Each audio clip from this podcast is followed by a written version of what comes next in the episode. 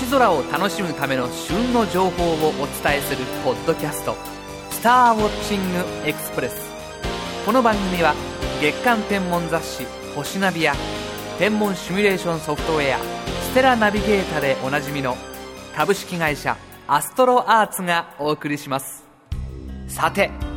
雨が続く鬱陶しい日が続いていますがいかがお過ごしですか？今年は本当に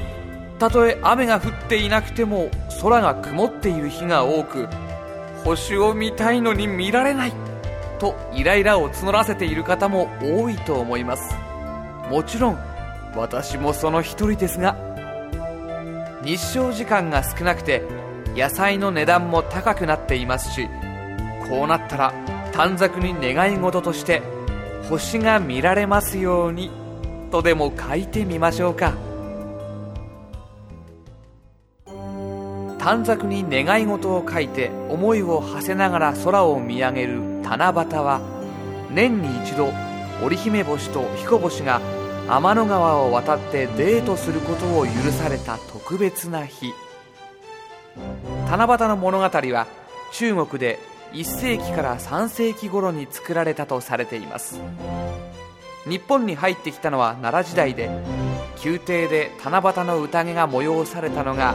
七夕祭りの始まりとのことです。というわけで今回は七夕特集をお送りいたします。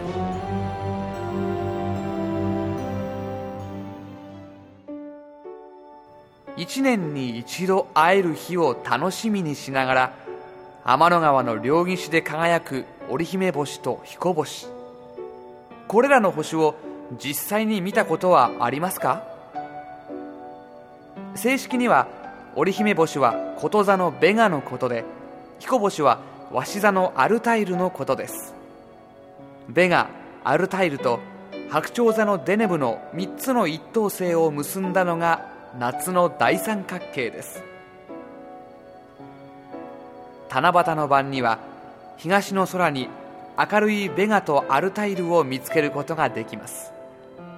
都会では間を流れる天の川を見ることはできませんがベガとアルタイルはすぐにわかることでしょう。もっとも今年は南の空に月と木星が輝いていて七夕の主役を差し置いて目立っていますが。さて今年は7月に七夕が2回あります。一つは7月7日の通常の七夕でもう一つは旧暦の七夕です。現在私たちが使っているカレンダーは太陽の運行を基準にした太陽暦ですが明治5年までは月の運行を基準にした太陰太陽暦の一つである天保暦いわゆる旧暦を採用していました。現在の日本では公式には使用されていない暦ですが旧正月や旧盆といった言葉を耳にしたことがあるはずです。旧暦は新暦よりも約1ヶ月遅れていますが今年は例年より早い7月31日に旧暦の7月7日が巡ってきたというわけなんです。新暦の7月7日はまだ梅雨の真っ最中で晴れることが少ないし仮に晴れてもこの時期は天の川の高度が低くあまりはっきり見ることができません。それに対して旧暦の7月7日つまり7月31日なら梅雨も明け天の川も高く昇るのでより七夕にふさわしい星空になります。旧暦では新月が1日になるので七夕の夜には必ず上限の頃の月が出ていますが七夕伝説ではこの月を織姫が彦星のもとへ天の川を渡る船に見立てたそうです。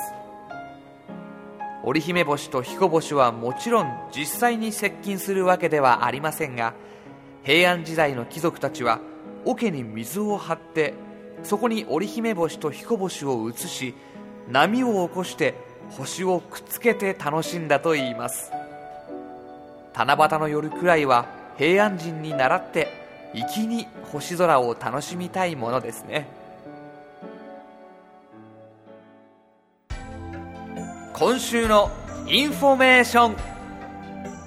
彗星が近づいたりさまざまな惑星探査機が目覚ましい活躍を遂げるとそれに関連するニュースをしばしば目にします。そんなニュースに触れ宇宙に対して興味を持ちさらに詳しく知ろうと本屋さんで宇宙天文関係の本を手に取ると専門用語の羅列でちんぷんかんぷん。そしてせっかく知ろうと思ったモチベーションまで下がってしまった。そんな経験はないですか？アストロアーツの新刊150の Q&A で解き明かす宇宙の謎研究室はまさにそんな方にうってつけの一冊です。宇宙について思い当たる素朴な疑問や高度な専門知識をイラストを駆使しながら分かりやすく解説。また Q&A の中には月の裏側が見えない理由や夜空が暗い理由などそれまで常識と思っていたことなのにあっと驚くような答えもきっとあることでしょう。さああなたも宇宙の謎研究室の一員として遥かな宇宙に思いを馳せながら壮大な謎解きに挑戦してみませんか？お求めは全国の書店またはアストロアーツオンラインショップで。さて今回の「スターウォッチングエクスプレス」はいかがでしたでしょうか？より詳しい星空を楽しむための情報はアストロアーツホームページ http コロンスラッシュスラッシュ www.astroarts.co.jp スラッシュをご覧ください。アストロアーツホームページには宇宙天文に関する情報をはじめソフトウェアや望遠鏡双眼鏡など星空を楽しむためのさまざまな商品を購入できるオンラインショップもあります。次回の「スターウォッチングエクスプレス」は